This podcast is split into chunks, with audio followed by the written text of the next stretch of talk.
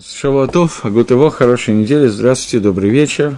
Мы находимся в 17 уроке по книге Мишлей, третья глава и, судя по всему, 25 предложение третьей главы, которая говорит «Альтира митахат питом мисас рашоем китово».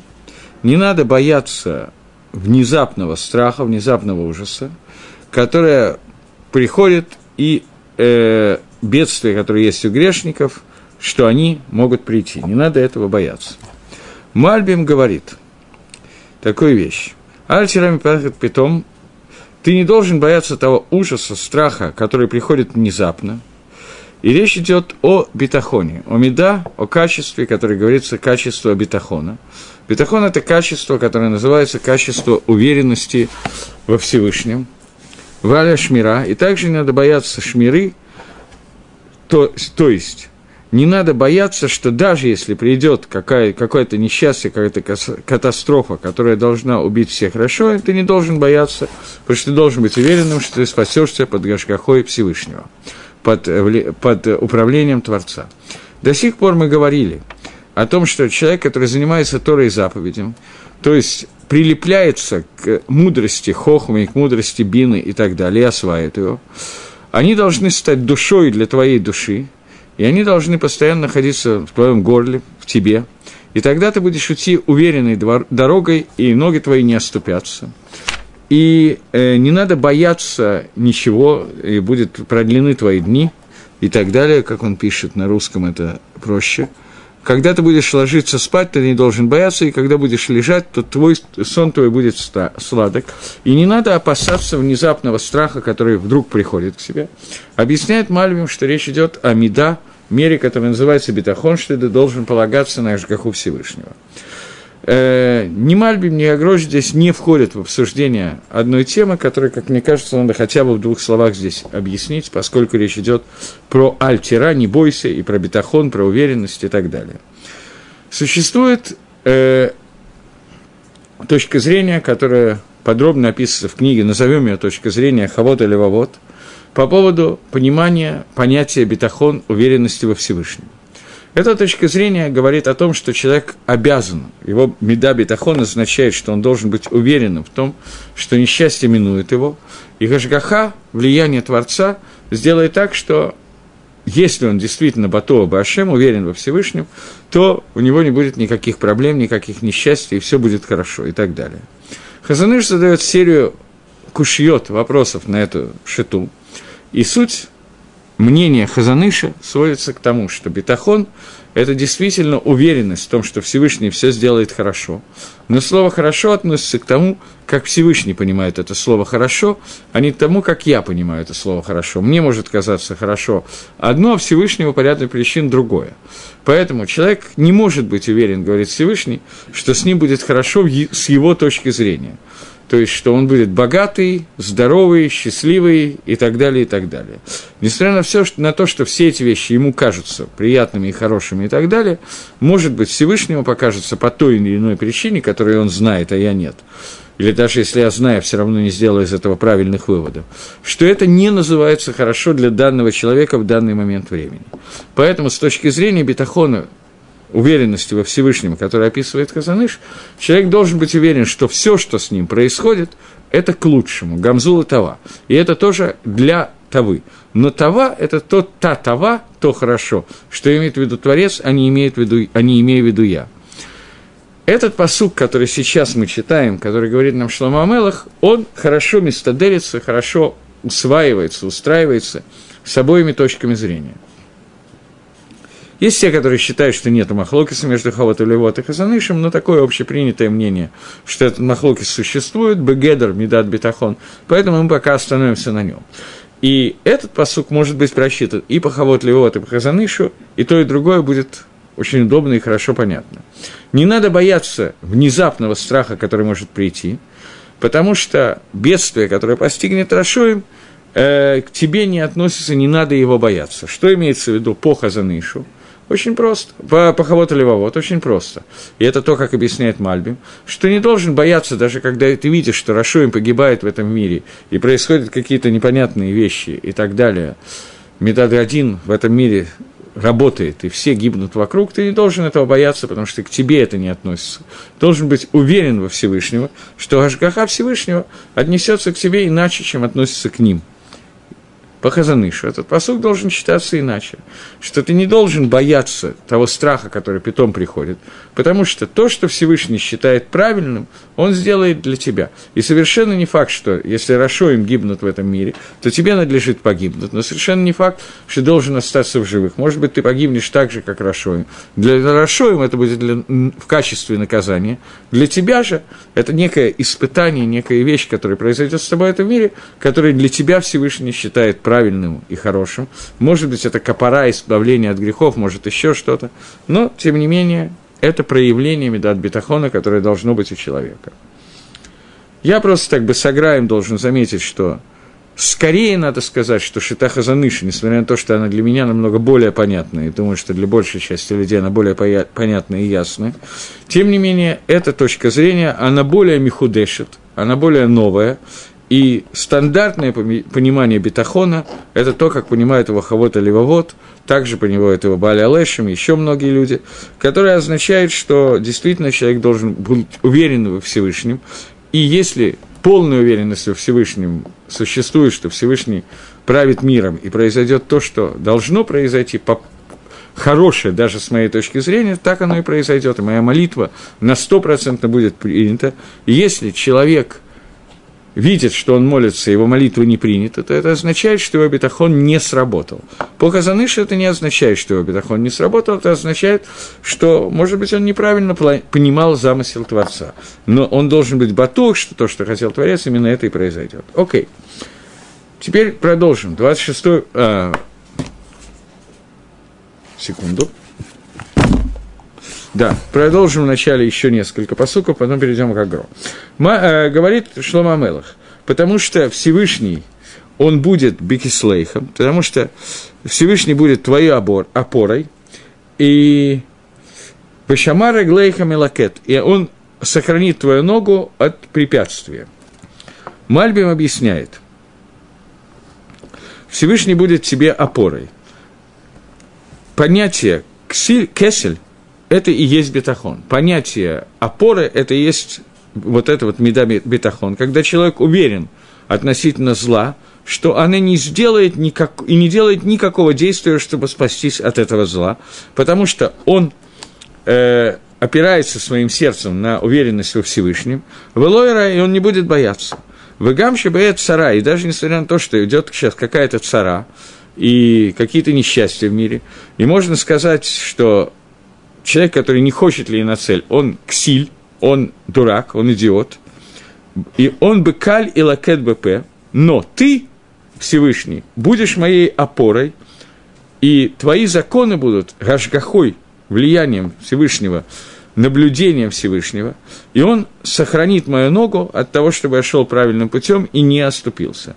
То есть даже в то время, когда мы видим царот и какие-то вещи, которые происходят в этом мире, то человек должен выглядеть как глупец в том плане, что он опирается на то, что с ним ничего плохого не произойдет, и должен быть уверен, во, уверен во Всевышнем, и тогда Всевышний, обещано ему, что Всевышний сохранит его не даст препятствия его ногам.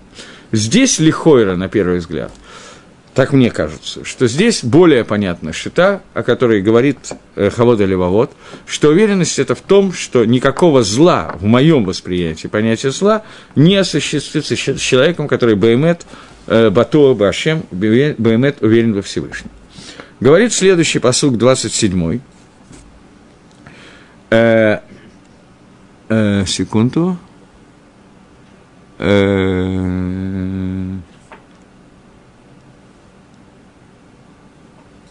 Нет, пока 27-й посук мы подождем.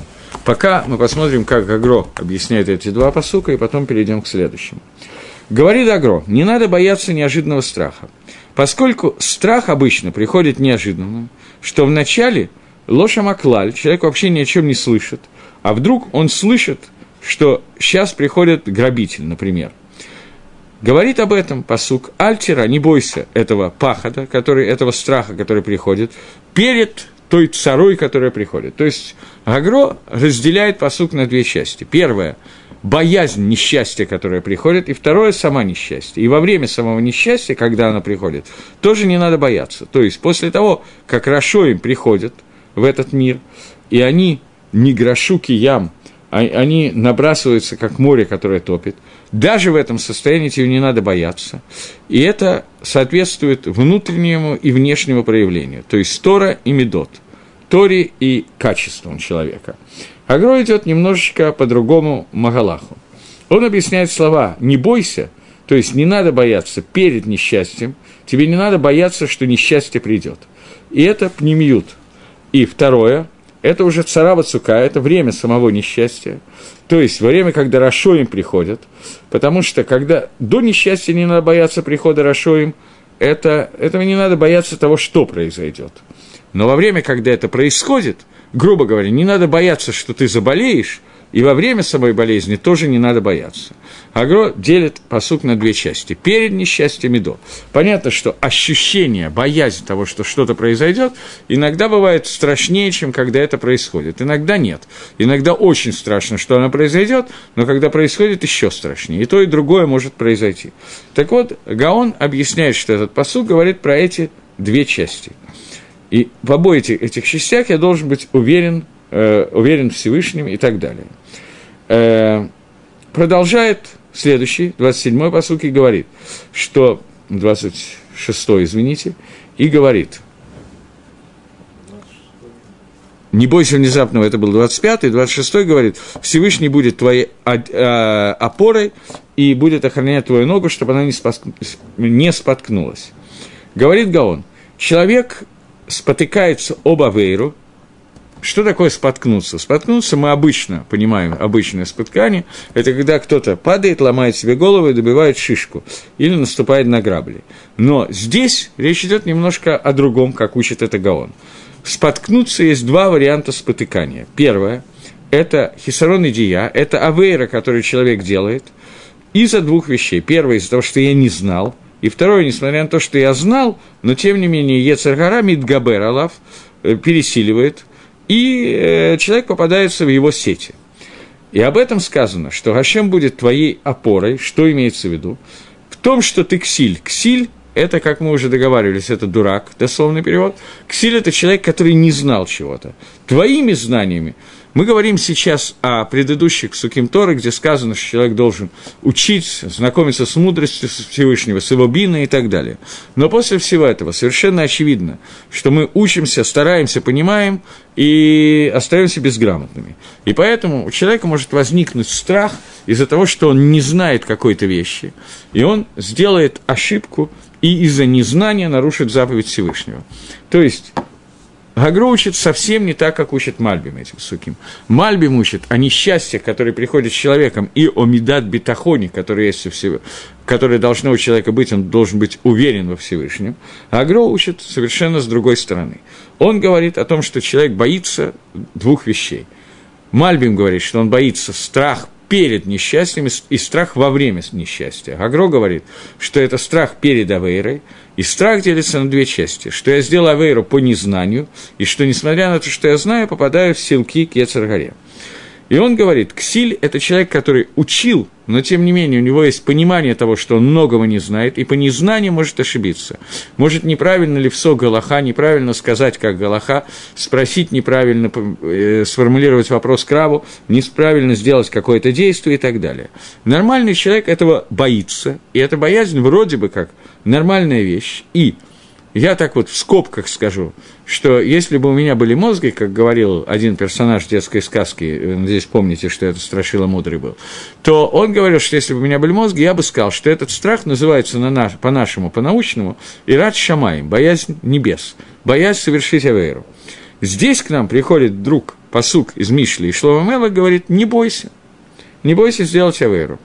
Многие скажут, что они и так не боятся, но Шлова Мелах явно – обращается к человеку, который боится сделать авейру, и обращается «не бойся сделать авейру по незнанию». Объясняет, Шлома, объясняет Гагро Кавану Шлома Мелаха, что иногда Ецер человека пересиливает его и такфо. И это то, что сказано, что Ашем будет кселейха, то есть в том, что ты ксиль, в том, что ты не знающий, в том, что ты немножечко дурак, В вещах, которые ты не знаешь, несмотря на это, ты не споткнешься об эти вещи, потому что Всевышний будет с тобой. Но речь идет о человеке, к которому относились все предыдущие псуким.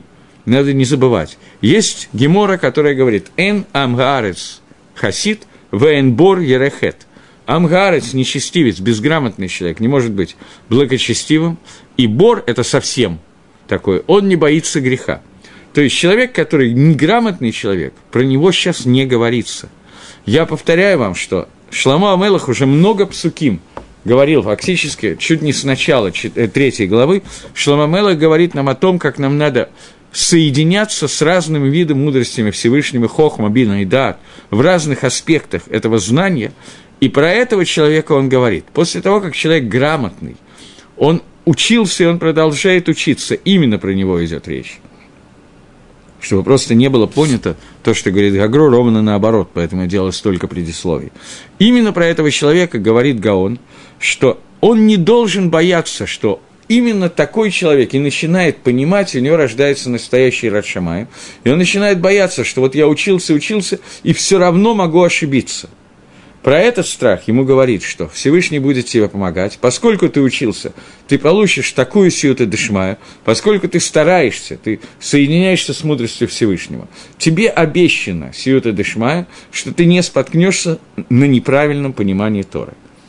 Понятно, о чем идет речь. Но речь идет о человеке, который Баемет Анус, который старается выучить Тору, но у него не получается, а не о человеке, который учится тяп-ляп, и поэтому он говорит, а, я немножко учу, поэтому нормально, Всевышний не пошлет мне прегрешения.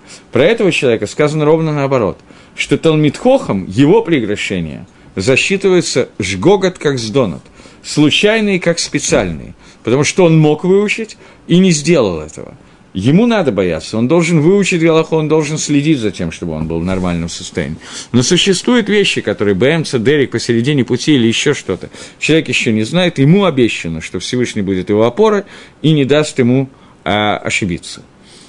В Шмоль Раглейха Милват и Милекет, ему будет охраняться его э, нога, ноги от падения, от того, чтобы не споткнуться – Здесь речь идет о втором виде страхи, а именно страх, который рождается из-за того, что человек понимает, что несмотря на его знания, он может знать, но сделать неправильно, из-за того, что Эцергора его победит в каком-то ближнем бою.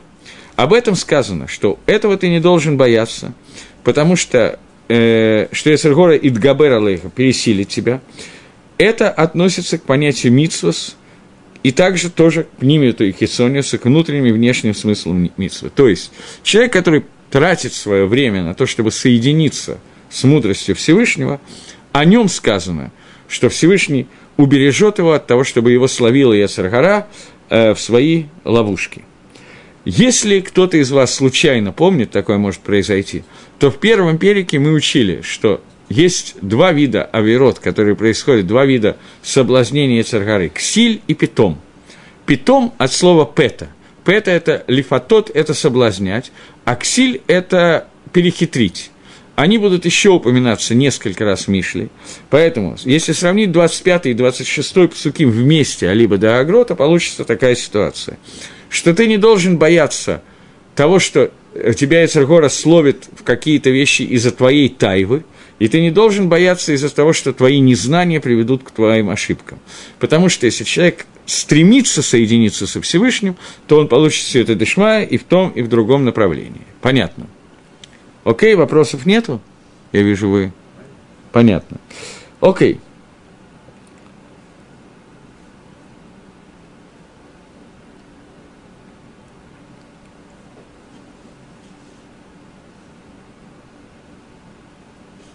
Окей.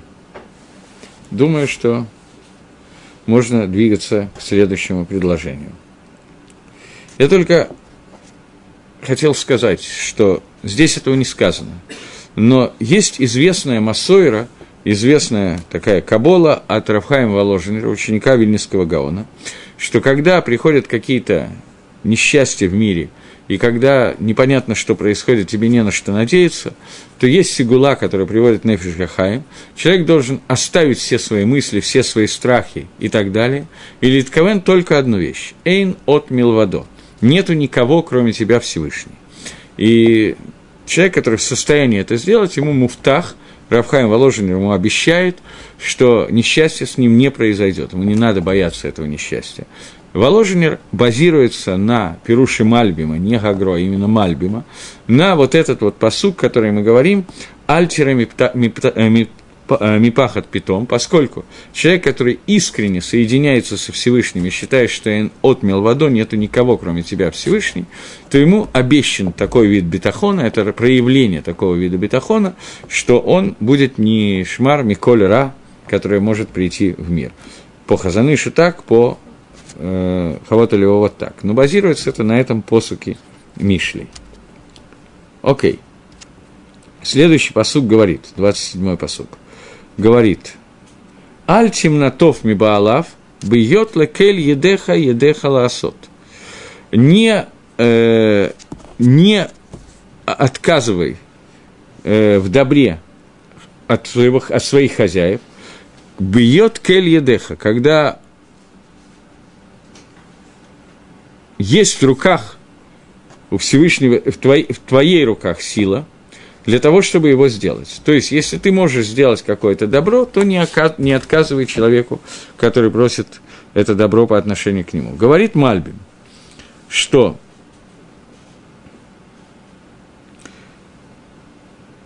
в этих псуким есть машалю лица. Эти, пример, эти псуким дают пример, который можно учить. Машаль – это мускаль, это такой умный машаль.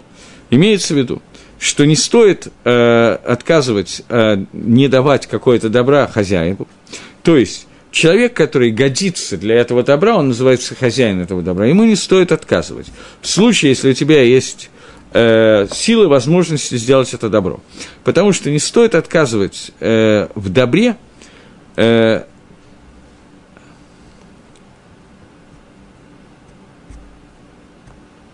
Сейчас, секунду.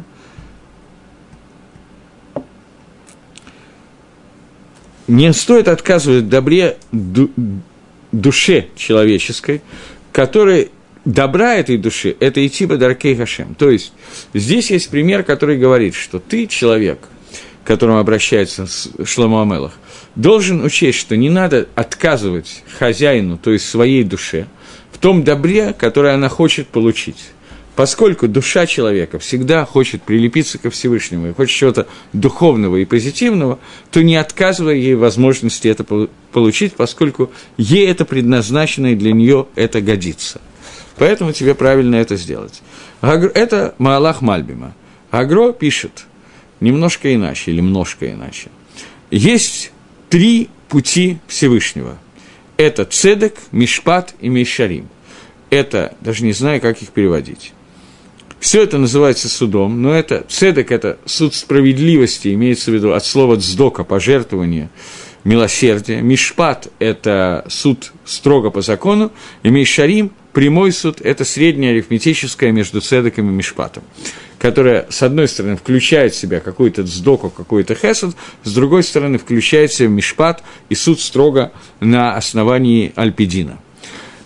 Цедек – это то, что нужно делать с дакот и какие-то хорошие вещи по отношению к созданию. Мишпат – это то, что нужно линком на команду Ашем, нужно мстить месть Всевышнего, и ласот дин барашоем. То есть цедек – это оказывать добро людям, мишпат – это оказывать зло, убивать, мстить нечестивцам, велаациль газель миятовско, и спасать э, газуля, того, кого обкрадывает, граби, ограбленного от грабителей. Подобно тому, как Маширабейну убил египтянина, и он использовал атрибут суда, как мы знаем, поскольку он обратился, египтянин был еврей, и Маширабейн убивает египтянина за это. Он был хаяв мита, египтянин по другой причине, не из-за того, что он бил, по какой-то другой причине, сейчас у меня нет времени и сил в это входить, но Маширабейну воспользовался мишпатом по отношению к тому, кому положен мишпат, суд по отношению к тому, которому положен атрибут суда, и цедеком для того, по отношению к тому, что положено атрибут сдоки, милости, хесада и так далее. Что такое слово «мишарим», пишет Гагро?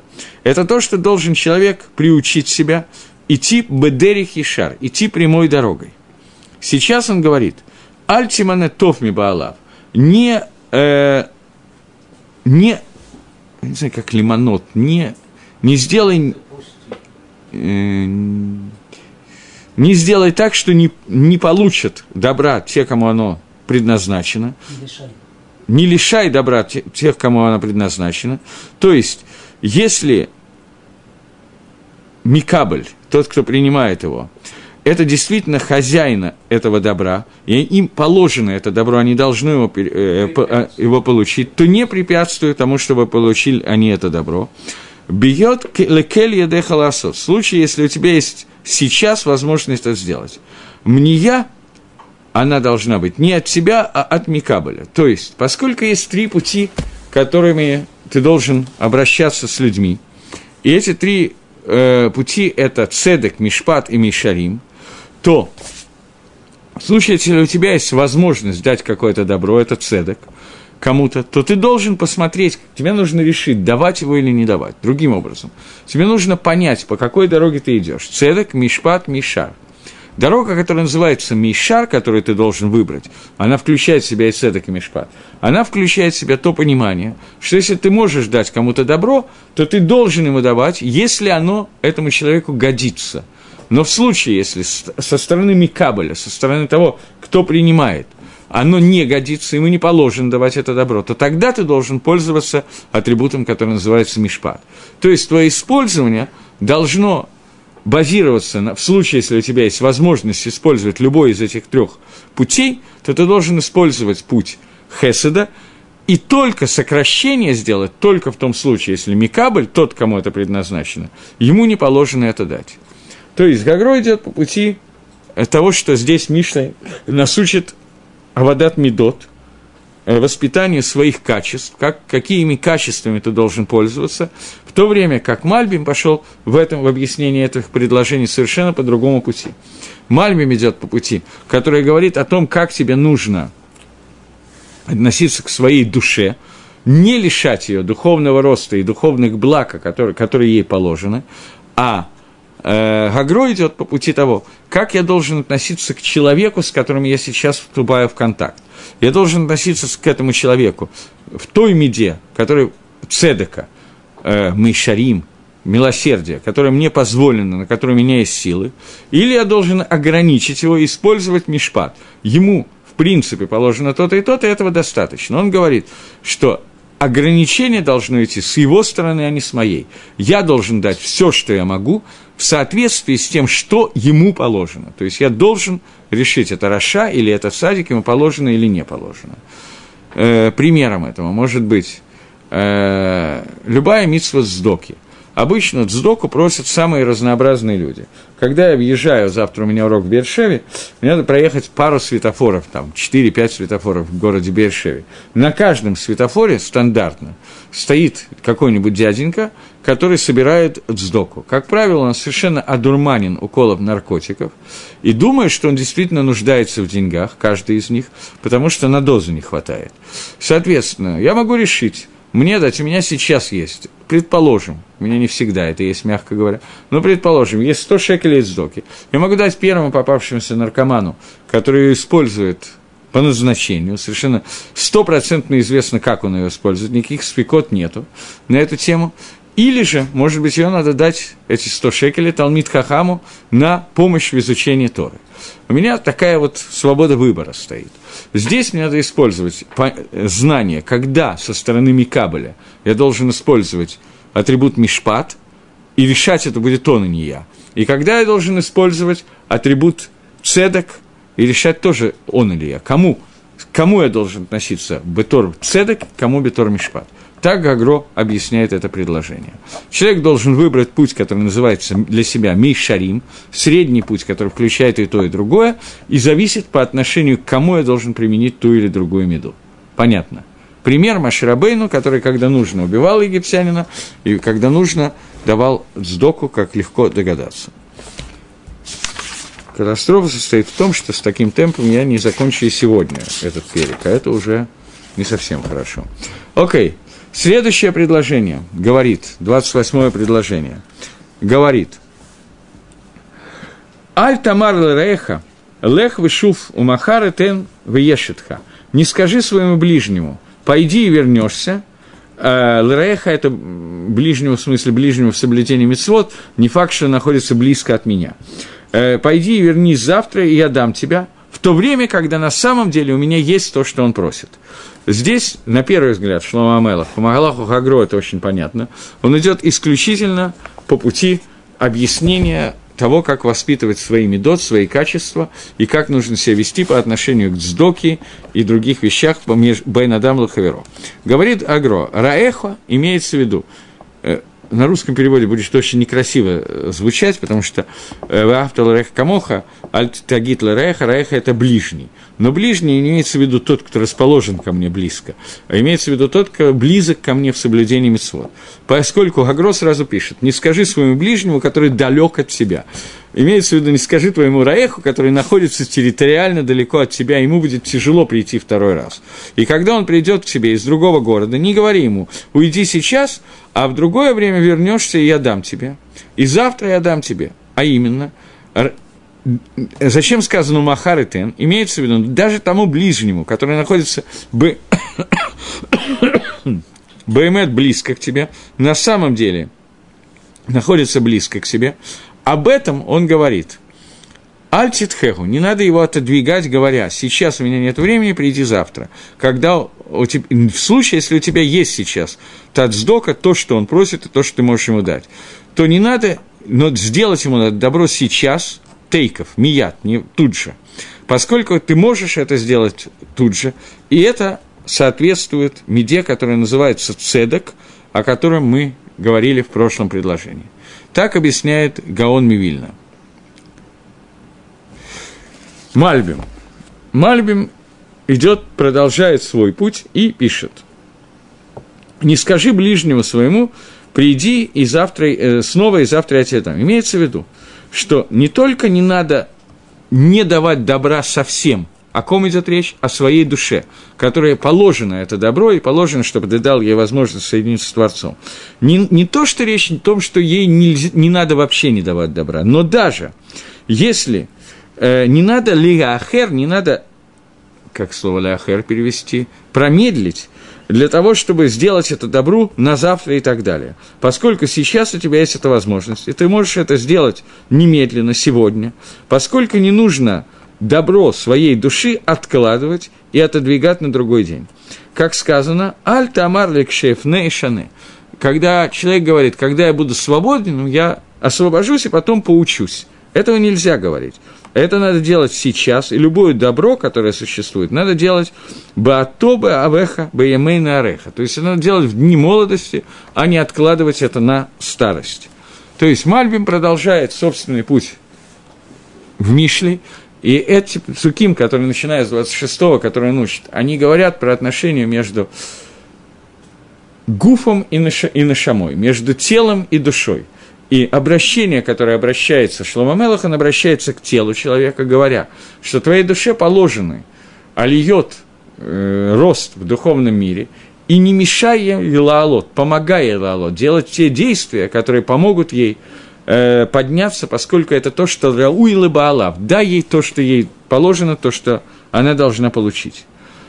Хагролу Мадзе продолжает учить это про отношения между Адамом и Хаверо, и поэтому у них получаются совершенно разные пирушим, совершенно разные пшаты. И, как вы понимаете, Элу Элу, Диврей Лаким Хаим, поэтому мы, так я решил, что будем учить параллельно два пируша. Следующее предложение говорит – Аль тахроша раэхура вегу и шеф лебета хитха – не слово «тахарош» переводится двумя словами. Это э, «пахать» и это «хереш» глух, глухой. Не делай втихаря какие-то действия против твоего ближнего, плохие действия, а он уверен в себе и находится с тобой в состоянии полной уверенности. Говорит Мальбим. Так же, как не нужно делать ссоры, здесь Мальбим переходит опять я думаю, что это так уж я, который заставил Агро не объяснять так, как объясняет Мальбим. Здесь Мальбим объясняет, опять переходит уже к отношениям между людьми и говорит, не надо, э, извините, я перепрыгнул, э, нет, следующее предложение. Мальби продолжает и говорить, это тоже пример у это тоже пришло хитростью научить меня какие-то другие вещи. То есть, как есть машаль и непшаль, пример и то, что я учу из этого примера. Так же, как не стоит по отношению к ближнему своему, э, который в тебе уверен, относиться и идти на него с войной втихаря, без объявления войны, также не следует, э, чтобы силы тела, они таили зло против духовных сил, для того, чтобы истребить эти духовные силы, выливая шахат, а душа относится к тебе, уверена в тебе и знает, что тело может правильно себя повести, потому что Ламихия шалха элаким эль гагуя лаитива бахарито. Потому что Всевышний послал э, душу в тело человека для того, чтобы оживить человека, и чтобы душа с ним находилась в мирном, нормальном сосуществовании, примерно как два государства с разным политическим уклоном. Поэтому душа относится к телу с любовью, и ее функция – оживить тело, и тело должно помочь душе сделать те вещи, которые душа вне телесной оболочки сделать не может. Поэтому ты не должен относиться к ней, которая в тебе уверена, иначе, и должен продолжать действовать, проявлять все действия, которые необходимы для души. Имеется в виду кимуван, те мицвод, которые должен делать человек телом, которые духовно сделать нельзя. А это все 613 заповедей Торы, потому что Всевышний Э, в своей мудрости решил, что душа должна находиться именно в материальном мире, а должна быть аматериализована и находиться в теле, и каждой душе он выбрал свое тело. Почему Всевышний выбрал этой душе это тело, а той душе другое тело? Это мы не можем даже задумываться на это. Это одна из тайн мудрости Творца. Но после того, как эта душа попала в это тело, тело должно сделать то, что рауй для души, и не надо сочковать техареш – сочковать работу, делать ее, оглухить ее, сделать ее глухой, то есть не озвучивать функции этого тела и вести себя так, как будто бы этой работы нету. Например, лечь и поспать в то время, когда нужно делать какие-то мецвод, в том числе молиться, или какие-то другие вещи, потому что душа в тебе уверена, и она пришла для того, чтобы вместе вы сделали какие-то действия, это ее намерение. Это та, тот машалим лица, который э, Мальбим учит из этих псуких. Агро, который не хочет идти по пути Мальбима, что это есть машалим лица, он учит обычным способом. Альта хрешет Если вы помните, Мальбим э, Хагрос, я извиняюсь, написал, что существует три Магалаха, три пути, а именно Цедек, Мишпат и Мишарим – это хесед, оказание милости, мишпат строгого суда и мишарим – это средний путь, который прямой путь, он говорит, что альты харешаль рейху не следует тебе делаться как глухим по отношению к своему, к своему ближнему, это относится к понятию, которое называется мишпат, то есть понятие суда. То есть не надо лит катет барашоим, а именно, э, слегка, нужно лит катет барашоим – Поскольку тебе нужно ссориться, нужно устраивать войну с нечестивцами, с Рашоем, Дерихагав, понятно, что я не знаю и не могу сказать просто четкой границы, насколько с нечестивцами надо воевать. И кто такие Рашоим, это тоже достаточно непонятная вещь, поскольку каждый раз, когда Безманейну возникает слово «Раша», уже э, срабатывает новая кнопка, и включается он не Раша, он Тинок Шинишба – он не нечестивец, он ребенок, который был украден, он не виноват, он случайно.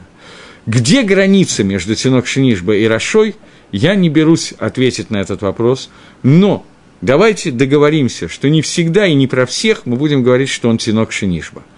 К сожалению, в наше время, когда есть много-много различных организаций, которые занимаются приближением евреев Торе, появляется столько же организаций, которые занимаются удалением евреев от Торы. И та, и другая организация, они работают Лашем Шамаем, Иви Небес. И те, и другие, только небеса у нас разные. И те, и другие считают, что мы занимаемся мецвой. И надо понять, что существуют люди, которые БМЭТ Рашоим, которые действительно Рашоим. И не надо делать себя святее, чем Маширабейну, и говорить, что я буду любить всех евреев, как самого себя, и есть миссу любить Рашоим, как самого себя. На это я однажды говорил, может быть, а может быть и нет, что Брискеров говорил, что когда к нему приходит человек, который слишком много говорит о заповеди Ваафтал Рех Камоха, возлюби ближнего, как самого себя, я знаю, что с Идышкает у него не очень хорошо. Я знаю, что с еврейской жизнью у него не очень хорошо обстоит дело. Соблюдение мецвод, как правило, у этих людей, дело обстоит плохо. Есть Рашоими, есть Штадиким, никуда от этого не деться. Я не говорю, что нет Синакот Шинишба, я как бы сам оттуда пришел, поэтому вы понимаете. Но, тем не менее, границу дать очень тяжело. Так вот, он говорит, что несмотря на то, что говорит Гаон, у тебя есть обязанность, лид катет барашоим, ссориться и драться с нечестивцами, тем не менее, аль тахрош белевефа раэха, ты не должен в своем сердце втихаря также заниматься ктатой, также заниматься ссорой со своим ближним. Кто такой ближним всюду, когда Гемора назовет, называет слово Раеха, в нескольких местах она объясняет, Раеха называется Раеха Бамисот. Раеха – твой ближний, тот, который близкий в твоих мисот. Ахиха, Раеха – это всегда твой брат в заповедях, твой Раеха Бамисот и так далее. Вуешев лебета хитха, то есть Миахар Шиуешев лебета хитха, в то время как он уверен в себе и сидит с тобой уверенный в тебе, ты не должен на него таить внутри себя злову и не должен думать в своем сердце э, зло про своего ближнего, который тебя любит, поскольку он уверен в тебе, и Макзика Тхаугеф, и он считает, что ты его любишь. Эцераеху лошаях лариф, с ближним, с человеком, который соблюдает Тормитсвот, к нему не относится слово лариф, слово ссориться, потому что он тебя огеф. Но это будет авон в твоем сердце, поэтому сказано альта хрош, то есть не промолчи, не сделай себя немым по этому поводу, глухонемым по этому поводу. То есть существует заповедь, которой он сейчас здесь не занимается. Он говорит об обратной мецве. Он говорит «Альты хрош реха», а существует заповедь «Вагавтайт реха камоха» – «Возлюби ближнего своего, как самого себя». И я уже вам говорил, что это заповедь, которая с точки зрения простого человеческого восприятия, она наверное, одна из самых тяжелых заповедей Тори, потому что Тора заповедует тебе любить ближнего как самого себя. Нету никакой идеи, что ты кого-то можешь любить больше, чем самого себя. Такого не бывает, потому что человек к себе относится, себя он любит больше, чем всех окружающих. Это нормальное явление, с этим даже незачем бороться, потому что это нормально. Нужно достигнуть ситуации, что к кому-то ты относишься так же, как к себе. То есть ты его любишь так же, как себя относишься так, как, так же, как к себе, я не уверен, что можно этого достигнуть, и что Тора это заповедует. Слово «агава» – это слово «объединение». Ты должен с ним объединиться, как с самим собой. Что значит объединиться к ним? А с одной стороны, его нельзя ненавидеть, с другой стороны, ты должен принять на себя заповедь Ваагав Таларех Камоха.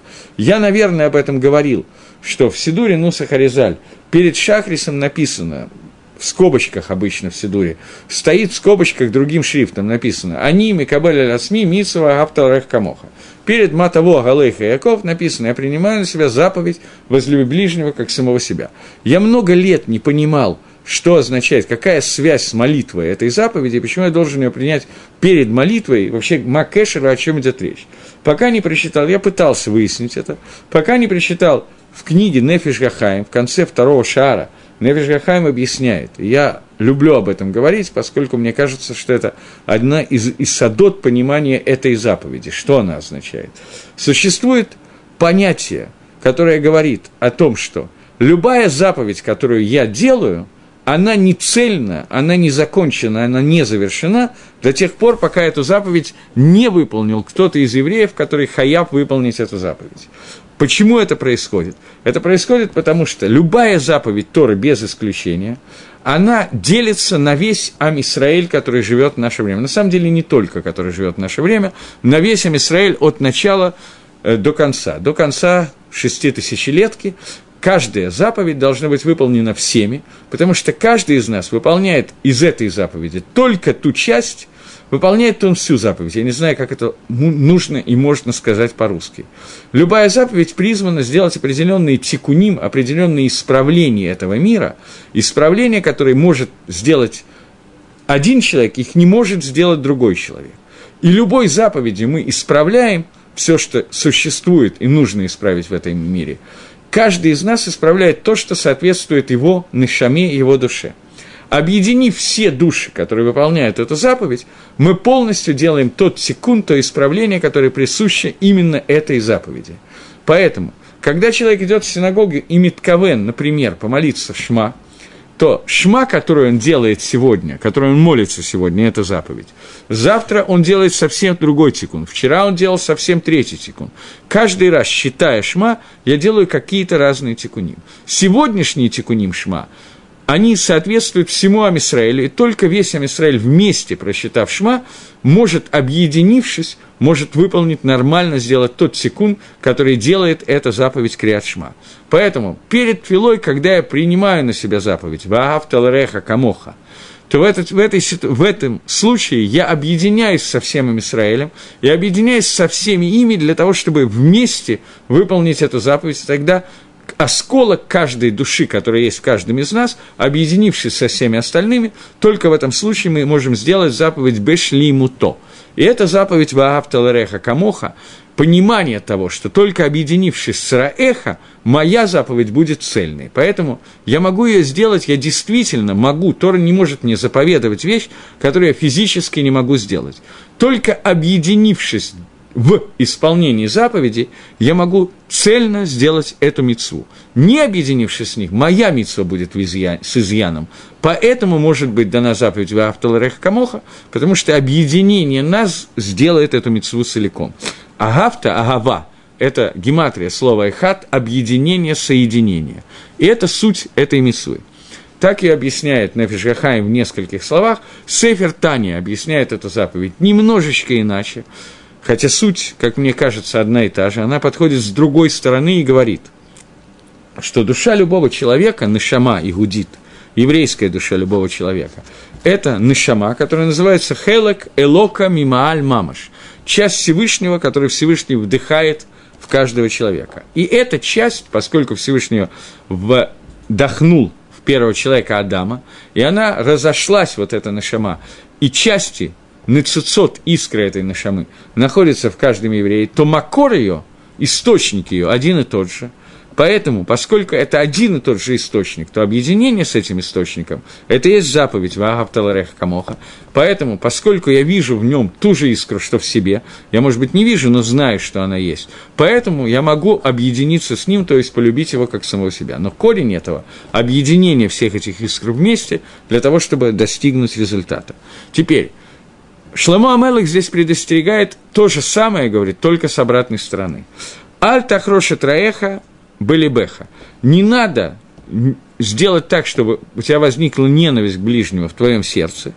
Другими словами, это вещь, которая называется синат хинам, беспричинная вражда – я, когда мы перед Тишебиавом, я давал урок, не помню, в этом году или нет, когда я давал урок перед Тишебиавом относительно э, того, что храм был разрушен за беспричинную вражду, я коснулся этой темы. И сейчас я вынужден ее повторить еще один раз, поскольку мне кажется, что это макор, то, откуда рождаются ноги. Я извиняюсь, если кто-то слышал, я вынужден повторить, но тем не менее. Я сказал тогда о том, что храм был разрушен за то, что появилась такая вещь, которая называется Сенат Хинам. И очень принято говорить, это не то, чтобы совсем неправильно, но не совсем понятно, не совсем верно, что любое поколение, в которое храм не э, построен, она повинна в той же Авере, которая была во время разрушения храма. Мне кажется, что это верно и неверно. У нас сегодня нету Сенат Хинам. Мы сегодня не обладаем этим качеством, мы никого задарма не ненавидим. По той простой причине, что каждый раз, когда я кого-то ненавижу, у меня есть очень веская причина. У меня десятки причин, по которых я не люблю десяток людей. У каждого есть несколько причин. Основная причина заключается в том, что он в принципе существует на Земле, и это мне мешает. Это основная причина. Либо он более умный, либо он более богатый, либо он более сильный, либо он более еще что-то. Но каждый раз причина для нелюбви у меня есть. Когда мы говорим о разрушении храма, мы говорим о синат хинам. Не было никакой причины для этой сины, ни малейшей. Единственная причина, которая была, она называлась хинам. Просто так. Как можно не любить просто так? Нам сегодня надо объяснять это. Для них это было понятно. Причина этого Это очень страшная вещь. Но причина Синатхинам – это сам факт существования кого-то, который исполняет митсвы, есть кто-то, кроме меня, который делает тикун, и я не могу сделать все тикуним, потому что часть из них должен сделать он. Я не могу сделать все функции в мире, потому что часть из них принадлежит кому-то, кроме меня. То есть Синатхинам – это состояние эгоизма и переживания по поводу того, что не всю Авадат Гашем, не всю службу Всевышнего надлежит сделать мне, я должен с кем-то поделиться ей. Это настоящая синатхинам. Мы сегодня не находимся на этом уровне. Ну, то есть совсем не находимся. Поэтому, когда мы говорим о том, что синатхинам искупляется агаватхинам, беспричинной любовью, то этого тоже нет. Обычно человек, который любит другого человека, есть причины, как правило, эта причина состоит в том, что он мне нужен по той или иной причине. Потому что люблю я себя, это единственный человек, которого я люблю на самом деле. Поэтому, если я люблю жену, потому что она, например, хорошо варит суп – я привожу какой-то пример, или еще другие примеры, и так далее. Но любая агава, которая есть, она связана со мной лично. Другой агавы, к сожалению, у нас нету. Мать синам хинам, синат хинам, есть агават хинам.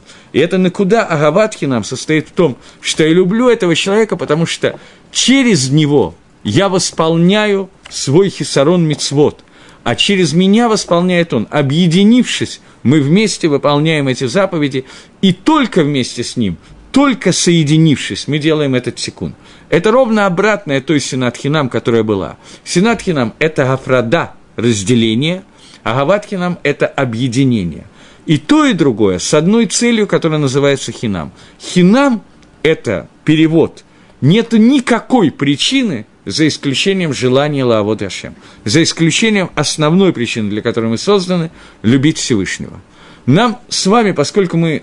Я не хочу никого из тех, кто меня слушает, обидеть, может, хочу, я еще не решил.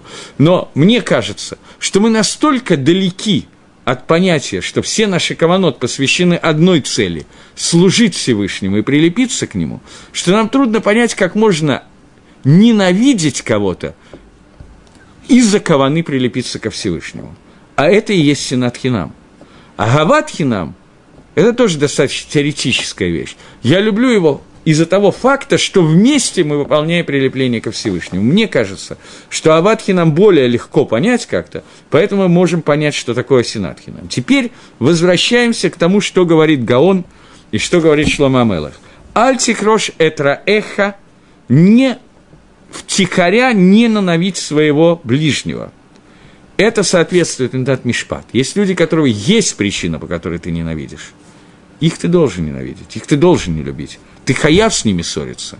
Но, как только мы касаемся раэха балевевеха, твоего ближнего, то есть ближнего бамицвод, это тот, кто находится рядом с тобой духовно. Уишев лебета хитха – он уверен в себе, потому что ты и он для него – это вместе. Вы только вместе можете, он тебе необходим. Как ты можешь к нему относиться с состоянием ненависти, говорит Гаон, что это Исургамур, этого ты должен избежать. И это и есть Синат Хинам, о которой говорит Гемора в трактате Гитин, из-за которой был разрушен храм. Это Каванат Гаона в этом месте. Окей? Понятно, что Мальбим – объясняет иначе. Мальбим продолжает по своей шите и говорит, что означает «душа в тебе уверена», она спустилась для того, чтобы вместе с тобой составить ком- команду, из которой происходит митсва и прилепление ко Всевышнему, а ты отказываешь в ней ненавидишь ее, лишаешь ее возможности это сделать, и это синатхинам по отношению к самому себе. Эмет состоит, правда состоит в том, что Мальбим является продолжением Перуша Гагро. Гагро говорит об отношениях между двумя евреями, которые являются ахим в соблюдении мицвод. Мальбим говорит внутри одного человека. Душа и тело – это тоже два составляющих. И тело не должно помешать душе соединиться со Всевышним. Это подобно тому, как один еврей не должен помешать другому. Окей. Я думаю, что достаточно, можно перейти к следующему предложению. И что мне делать с переходом к следующему перику, я не знаю, катастрофа. Аль-Тариф и Мадам, не надо спорить с человеком, хинам, просто так.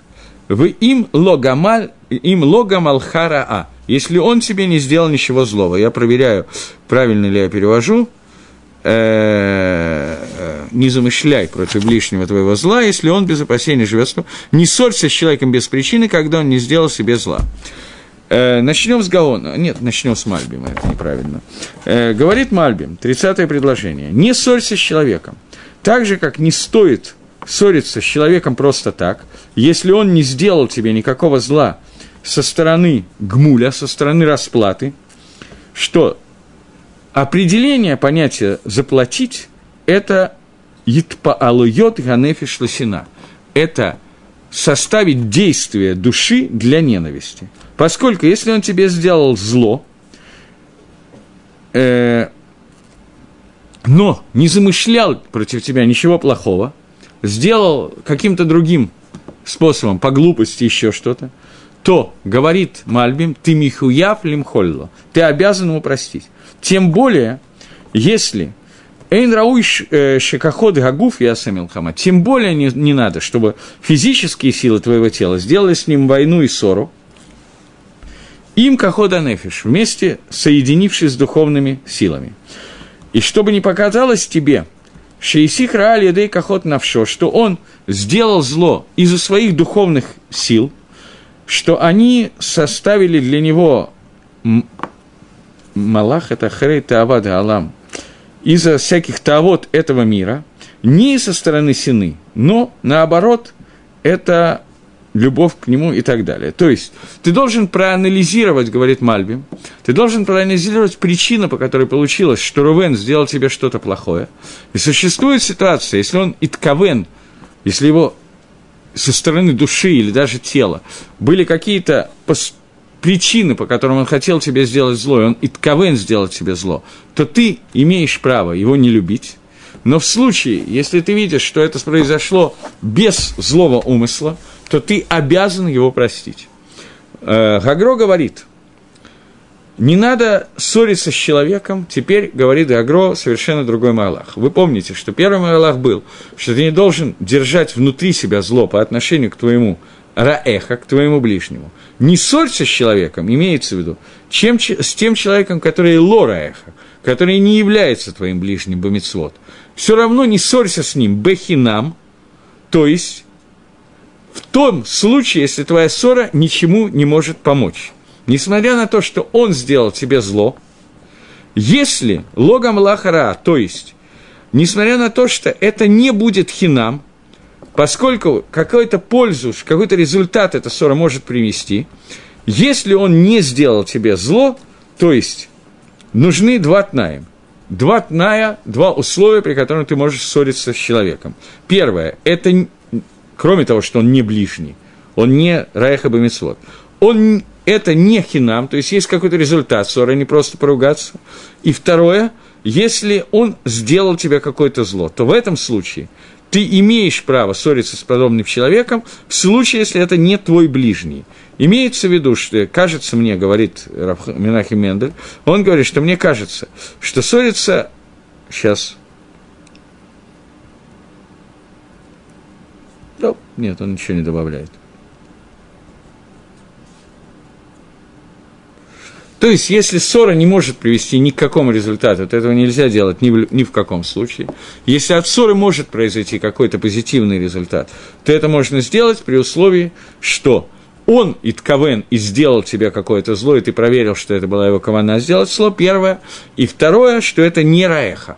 Но если это Райха, то даже в этом случае, если Райха сделал ошибку и сделал какую-то гадость, то тем не менее ты не можешь с ним ссориться просто так, даже зная, что это не хинами, даст какие-то результаты. Э,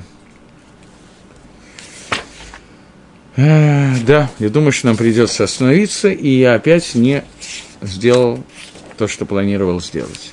Мы дошли до 31 предложения – третьей главы, и с него нам нужно будет начать. Ничего не сделаешь, я сильно отстаю от того, что планирую. Окей, до следующей недели, и без Радашем начнем четвертую главу, я так думаю. Спасибо